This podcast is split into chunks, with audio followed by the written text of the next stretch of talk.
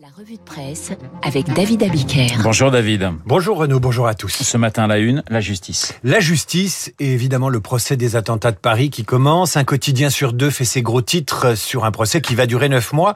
Pour ne citer que lui, Ouest France titre l'ouverture d'un procès pour l'histoire. Mais comme souvent, c'est le dessin de presse qui dit tout et qui exprime bien les choses et qui représente ce matin cette justice. En une de l'opinion, la justice dessinée par CAC a bien sûr les yeux bandés, un glaive à la main droite et une balance à la main gauche. Et dans cette balance, l'émotion qui entoure ce procès pèse de tout son poids. À la une du canard enchaîné, Chapat représente lui cette même justice qui fait face à l'un des accusés qui n'a rien d'autre à lui dire que je ne parle pas aux femmes.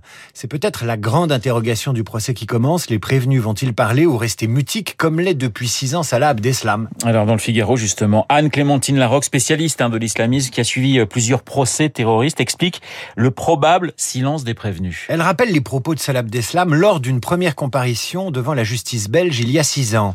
Je suis venu parce que je suis un acteur de ce procès.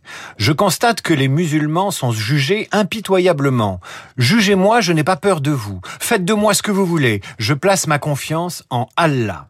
Depuis, explique la chercheuse, Salah Abdeslam s'est muré dans le silence. Les juges et les avocats n'étant pas musulmans, il ne saurait y avoir de coopération, dit-elle. Le tribunal devient alors un territoire où deux systèmes normatifs s'affrontent. Elle rappelle aussi euh, qu'Abdelkader Mera, frère de Mohamed Mera en son temps, avait lui parlé à la justice tout en répétant que son créateur était la seule instance à pouvoir le juger. On ne saurait mieux dire la relativité de la justice des hommes, surtout lorsque le canard enchaîné nous emmène en Afghanistan et titre Les talibans tardent à installer leur bourreau. Et c'est le Figaro qui raconte ce matin comment les juges installés depuis 20 ans en Afghanistan sont aujourd'hui poursuivis comme des bêtes traquées à l'instar du juge Habibullah Moudakek. Cet été, les talibans ont sonné à sa porte. Il est une figure de la justice gouvernementale de la province de Kunduz, au nord du pays. Quelques mois plus tôt, il a aidé une femme à divorcer. Les talibans ne lui pardonnent pas. Nous, les juges, explique-t-il, nous sommes aujourd'hui menacés par les talibans que nous avons défiés, mais également par les criminels que nous avons condamnés et qui sont aujourd'hui libres. On ne saurait mieux dire encore la relativité de la justice quand elle passe et trépasse avec les systèmes politiques. David, relativité également dans l'affaire qui aujourd'hui secoue le Canada au nom du respect des premiers autochtones.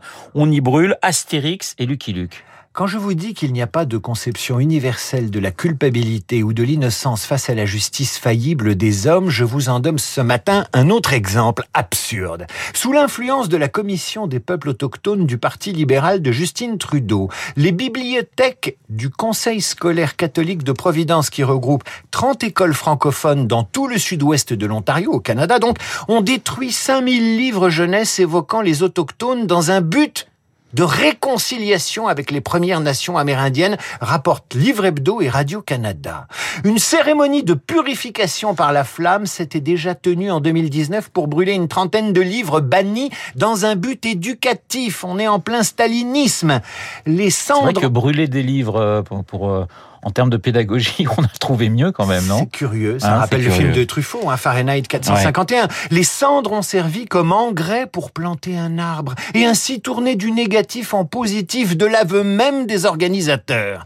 Des ouvrages retirés des bibliothèques en raison d'un contenu désuet et inapproprié, c'est le mot qui tue. L'opération vise entre autres Tintin en Amérique, trois albums de Luke et Astérix et les Indiens. La porte-parole du groupe scolaire et ses amis reprochent à ces bandes dessinées de sexualiser les femmes, de fausses représentations, de dénuder les torses. Elle les accuse aussi d'appropriation culturelle ou de manque de respect envers la culture et le langage qui ne sont pas acceptables. On a affaire ici à une version canadienne du déboulonnage des statuts chez nous, mais ce qui est affligeant dans cette affaire, c'est que les Lucky Les Astérix et les Tintins. Pourquoi ils sont dans ces bibliothèques scolaires francophones? Pourquoi? Parce qu'au nom de l'identité, les autorités canadiennes ont protégé les populations francophones minoritaires en leur temps. Qu'au nom de leur identité, les racines culturelles linguistiques françaises de ces populations ont été protégées. Ces livres, au départ, ils sont là pour soutenir une langue partout à tisse, pas pour offenser les Amérindiens. Et qu'arrivera-t-il demain si on trouve dans les œuvres complètes des Indiens d'Amérique une petite trace d'homophobie, de sexisme ou de cruauté, même envers les animaux? Il faudra aussi leur en faire le procès. C'est ça le délire woke. Une révolution malade de l'identité qui n'en finira pas de dévorer ses propres enfants, infichus de comprendre et digérer le passé, avec pour seul moteur non pas la volonté de justice, mais le ressentiment, la rancœur et souvent l'inculture. Alors heureusement, il nous reste Aretha Franklin. Oui, le biopic d'Aretha Franklin sort aujourd'hui en salle et vous vous en réjouissez, mon cher David. Bah oui, il s'appelle Respect, réalisé évidemment par une femme sud-africaine et de couleur, sinon on aurait évidemment parlé d'appropriation culturelle.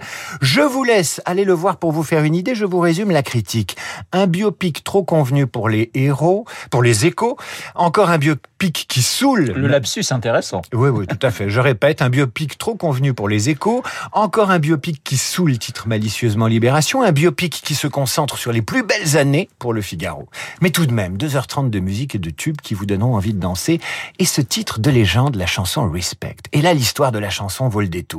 1965, c'est Otis Redding qui chante Respect. Que disent les paroles rappelle Le Monde dans un papier paru il y a trois ans qui est toujours en ligne, vous pouvez aller le lire. La chanson raconte l'histoire d'un homme qui rentre chez lui et qui clame son besoin de respect de la part de sa femme. Un respect qui lui serait dû parce qu'il rapporte de l'argent.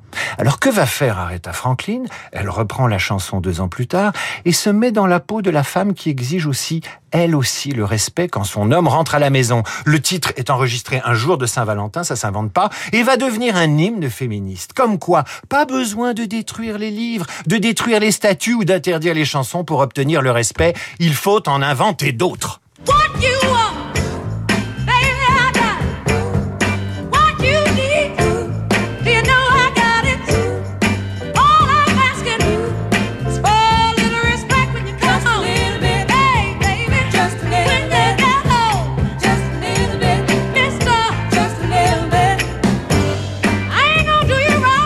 C'est bien, Aretha Franklin. Respect, c'est une superbe chanson. Pascal Bruckner ne va pas me dire le contraire. Pascal Bruckner, dans un instant, dans Esprit Libre, écrivain et philosophe, c'est dans une poignée de secondes à tout.